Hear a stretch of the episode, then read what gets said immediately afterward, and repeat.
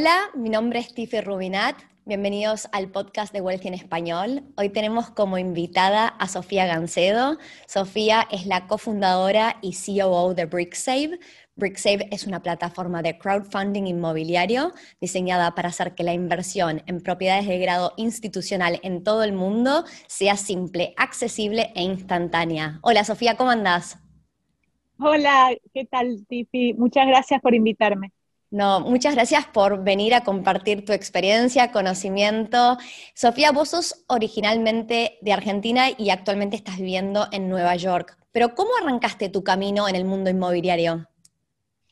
Hace unos años trabajaba para un desarrollador inmobiliario latinoamericano muy importante, se llama Eduardo Costantini, tal vez vos lo conocés, y con él eh, trabajaba con el tema de las inversiones en Estados Unidos, o sea, de inversores argentinos en sus proyectos en Estados Unidos. Y la verdad que me maravillaba la, rentabilidad y la seguridad jurídica que existía en ese aspecto en este país. Y un poco lo que quise hacer en la plataforma era democratizar eso y permitir que se pueda invertir desde cualquier lugar del mundo en otros lugares del mundo, cortando con muchísimas barreras. Él siempre nos decía, Tiffy, que es una persona que viene del área de las finanzas, una de las empresarios más grandes que tuvo Argentina jamás, y siempre decía que todo lo que vaya ganando lo vaya invirtiendo en real estate, y yo pensaba, bueno, pero hay que tener la plata de Eduardo Costantini para ir comprando departamentos por el mundo. Entonces lo que hice básicamente fue descontracturar esa industria eh, a través de una plataforma tecnológica. Qué bueno. Y para todos los que estamos mirando, inclusive yo me encantaría que nos puedas explicar un poquito más qué es el crowdfunding. Bueno, el crowdfunding es, es un término muy amplio que abarca muchas cosas, ¿no? Eh, el crowdfunding en realidad es que consiste en que gente se junta para la compra o la inversión de un activo o una idea. ¿Por qué te digo que junta muchas cosas? Porque esto empezó con la banda Marillion, es una banda de rock, vos sos muy chica, eh, que en Inglaterra eh, hizo su primera gira haciendo que la gente ponga one pound, ¿viste? Un poco de plata. De golpe juntaron un montón de plata. Eso fue hace bastantes años, pero fue la primera experiencia de crowdfunding. Eh, luego empezaron a salir sitios donde gente que tenía una gran idea, bueno, yo tengo la, no sé, la lámpara eh, que es solar, que, entonces eh, buscando gente que me la financie, entonces en realidad vos podías poner 10 dólares, 100 dólares, y si te iba bien con ese chico o esa chica, bueno, podías ganar mucho más, y si no, de última no perdías tanto. Lo que nosotros hacemos es un tipo de crowdfunding que se llama equity crowdfunding, o sea, crowdfunding de activos, donde no hay una idea, digamos, el riesgo está minimizado en que lo que hacemos es juntar gente, como te digo, a través de esta plataforma, para invertir en un activo inmobiliario, en algo que existe, una casa, un departamento, algo que ya está terminado y listo para alquilar. Entonces, es, digamos, lo que haces es facilitar la inversión desde montos más chicos, pero no es que tiene el mismo nivel de riesgo, y soy la primera que asume riesgo si soy emprendedora, no estoy yendo contra el mundo emprendedor, pero no tiene el mismo nivel de riesgo de de, una idea, etcétera. Entonces vos estás invirtiendo en algo que ya existe.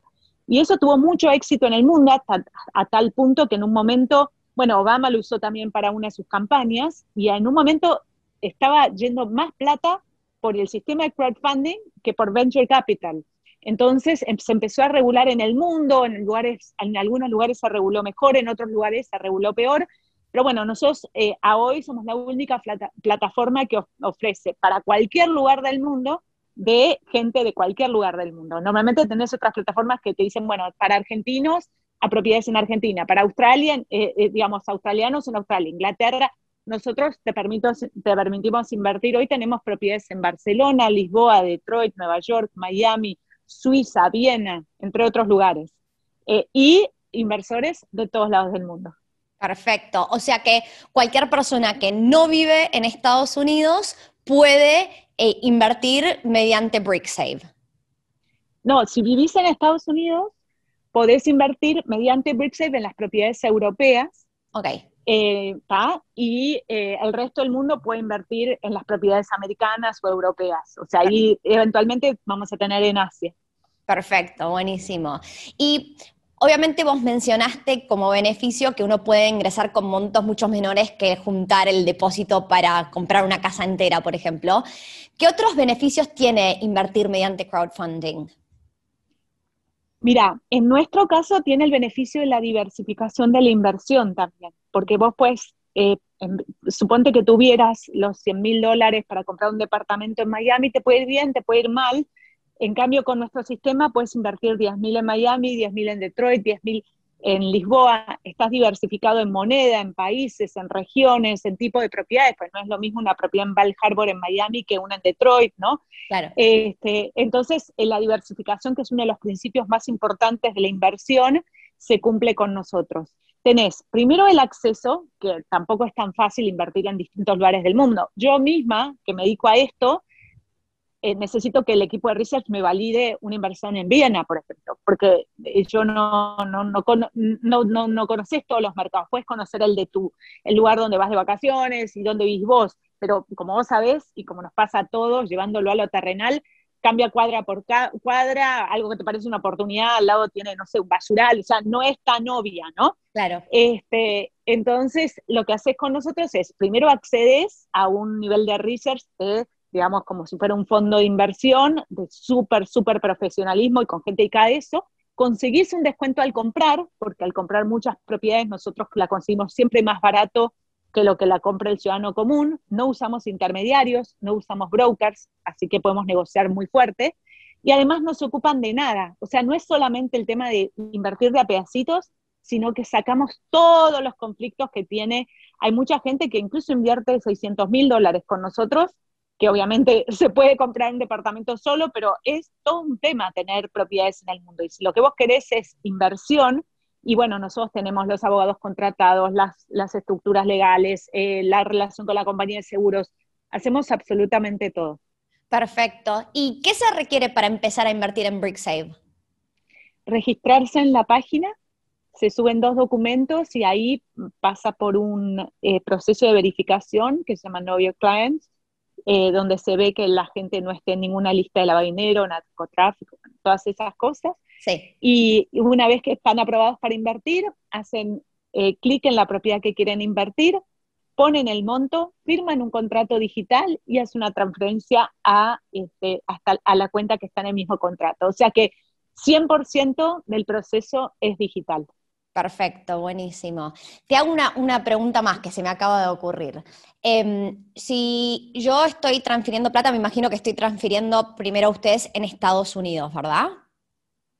No, depende. No, no, en general transferís una cuenta escrow que queda en Francia. Okay. Una cuenta escrow, para la gente que no sabe qué es, es una cuenta custodio que lo que tiene es, es como que cuida la plata hasta que se llena todo el capital de esa propiedad y tiene la obligación por contrato de devolver el capital, devolver la plata si no se llega al total del 100%, que no pasa nunca, pero es, es, es una válvula de seguridad hacia los inversores.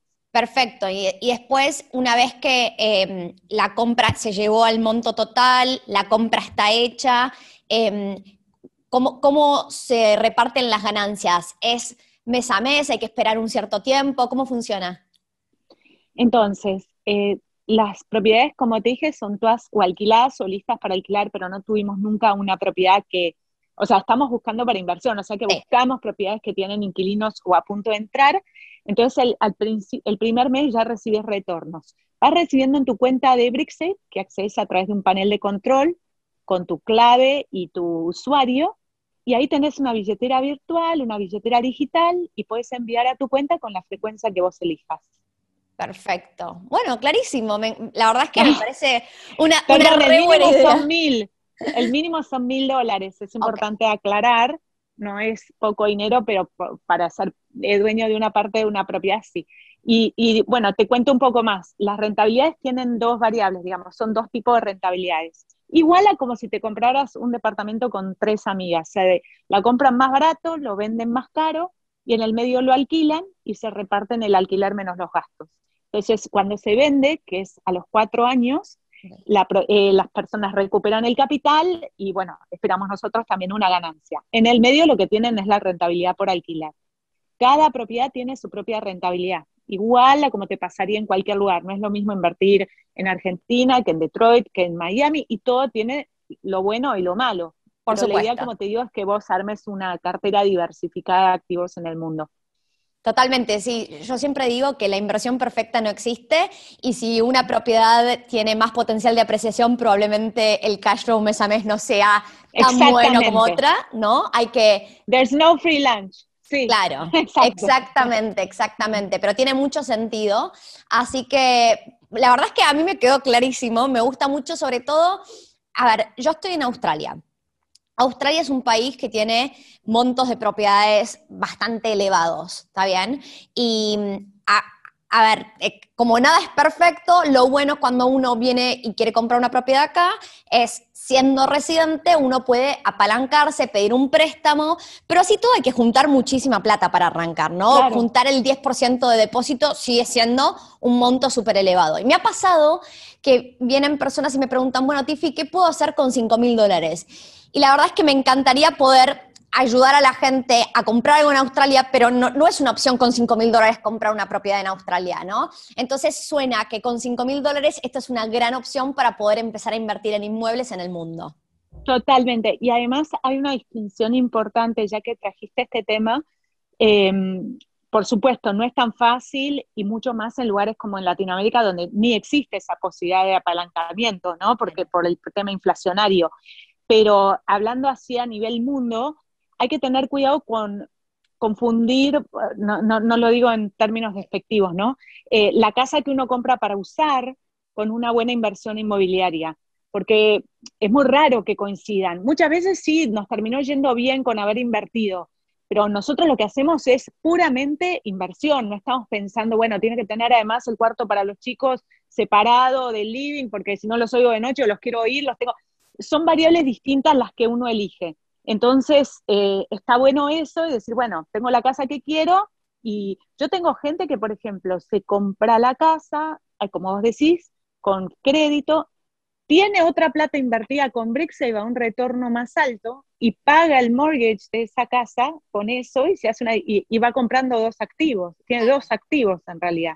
Entonces, bueno, es una otra gente que reinvierte los retornos del alquiler. Entonces es como un interés compuesto, ¿no? Que es el sumum de las inversiones. Puedes hacer lo que querés, en realidad. Exactamente, y estoy completamente de acuerdo. Para mí uno de los errores más graves es cuando las personas piensan que su propio hogar es su mayor inversión. Porque, claro. Eh, justo hay un episodio de, de, uno de los podcasts anteriores donde eh, justo hablo y comparto del libro de Robert Kiyosaki, Padre Rico, Padre Pobre, y como él decía, sí. un activo y un pasivo. Un activo pone plata en tu bolsillo, un pasivo saca plata de tu bolsillo o de tu cuenta bancaria.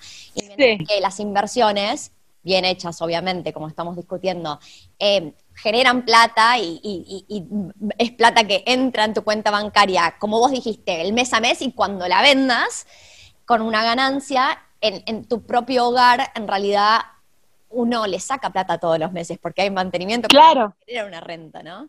Eh, Como gasto, la diferencia entre gasto e inversión. Exacto. Sí, completamente. Sí. Bueno, para terminar, eh, te quiero hacer la última pregunta que le suelo hacer a todos mis invitados, que es, ¿qué significa la palabra riqueza en inglés wealth para vos? Suena muy espiritual, pero creo que es felicidad. Ok.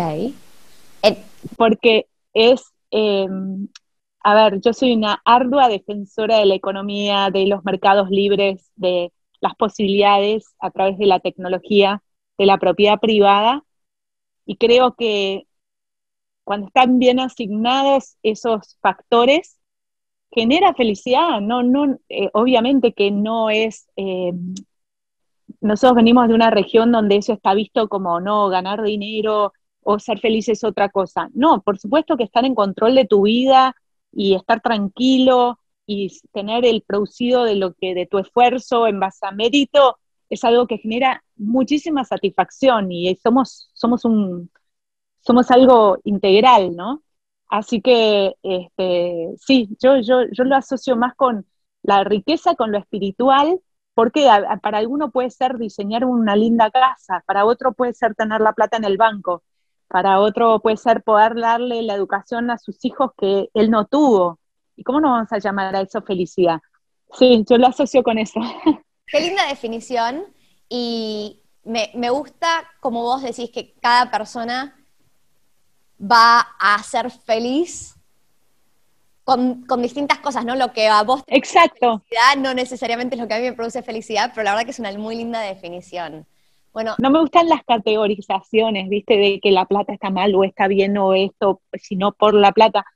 Cada uno elige su camino. Lo que sí creo que tenemos, bueno, los que estamos en, en digamos, en negocios innovadores, tenemos que trabajar para que el individuo tenga la máxima libertad posible de tomar decisiones, eh, dentro de obviamente restricciones lógicas, ¿no? De, legales y con mucha responsabilidad. Pero eso, para mí, la libertad de elección es un gran componente de la felicidad y de la riqueza. Qué linda definición. Eh, Sofía, te agradezco muchísimo tu tiempo. Eh, para toda la audiencia que estuvo mirando este podcast o escuchándolo, ya sea por Google Podcast, Apple Podcast, Spotify o cualquier otro medio. Eh, no se olviden de suscribirse al canal y si tienen alguna duda siempre se pueden poner en contacto, tienen los datos para poder em, mandar un correo o entrar en la página web abajo en la descripción. Sofía, muchísimas gracias por tu tiempo y que tengas un muy lindo día o buenas noches en realidad. Bueno, y buena semana para vos y agradezco mucho el espacio y, y la conversación. Bueno, hasta luego. Hasta luego.